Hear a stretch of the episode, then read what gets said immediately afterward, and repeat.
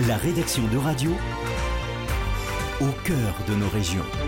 À Nantes, à Litier, Carnevali, de l'Académie Euradio. Samedi 14 mai, au square Jean-Baptiste Davier à Nantes, une ambiance festive et ensoleillée a été le scénario du lancement de la troisième édition du potager collectif de paysages nourriciers. Abastia Akem, adjointe au maire en charge des solidarités, nous explique ses projets et son histoire. En juin 2020, à la suite du confinement, le maire Johanna Roland a souhaité euh, mettre en place des parcelles pour pouvoir euh, planter à la fois des légumes, des fruits, des plantes, pour permettre aux personnes de pouvoir euh, participer à tout ce qui est euh, plantation, mais surtout pour pouvoir euh, récolter des aliments qui leur permettent de cuisiner ensuite des recettes. Et puis à cela s'était ajoutée la crise d'aide alimentaire. Du coup, ça venait compléter toutes les initiatives qui ont pu être prises en compte par les associations ou par la ville de Nantes pour répondre aux besoins alimentaires. Nous sommes en 2022, mais ce dont on, s'est aperçu d'abord que la crise continuait. Nous sommes engagés dans un défi, c'est-à-dire euh, faire en sorte que tout Nantais puisse avoir accès à une alimentation de qualité et que les campagnes de paysage nourricier étaient une belle opportunité pour euh, faire de la pédagogie, expliquer pourquoi il faut manger des courgettes, des haricots verts ou pourquoi euh, il y a besoin de cuisiner. Donc on était un peu dans cette logique puisque nous voulons à terme aller vers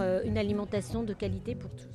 Qui s'occupe de ces potagers? La réponse de Charline et Zoé de l'association Assoge. Il y a 23 potagers partout dans la ville. Il y en a 11 qui sont animés par des associations. C'est les jardiniers des espaces verts qui fournissent euh, les plants, le terreau, la paille. Et puis toutes les récoltes et les distributions sont faites avec les habitants du quartier pour des personnes en situation de précarité. Et nous, on fait participer les habitants dans ce projet. Ouais, on a deux permanences par semaine euh, sur chaque jardin où euh, on vient jardiner avec les habitants et les habitantes des quartiers. Avant, il y avait juste les potagers qui étaient gérés par les espaces verts. Et depuis qu'il les associations, on va organiser des ateliers thématiques et puis on va essayer de rencontrer les acteurs du territoire. Donc on fait des ateliers cuisine avec une résidence intergénérationnelle ou avec un foyer de migrants. Et puis on fait aussi euh, une permanence où en fait à chaque fois qu'on est au jardin, il y a plein de gens qui passent et qui vont venir nous poser des questions sur les plantes et qui vont venir euh, mettre la main à la terre. Oui, ça permet aussi aux gens de se réapproprier le jardin et d'apprendre à jardiner aussi parce qu'il y a plein de gens en ville qui n'ont pas accès à des jardins. C'est vraiment un côté solidaire aussi que tout le monde puisse euh, jardiner deux heures par semaine.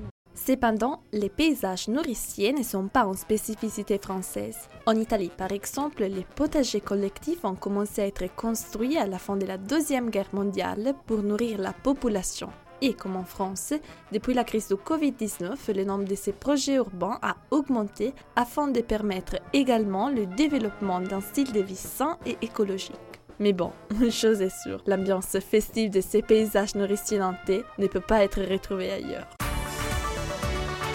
La rédaction de Radio vous a présenté En Région. Tous les podcasts de la rédaction sont à retrouver dès maintenant sur euradio.fr.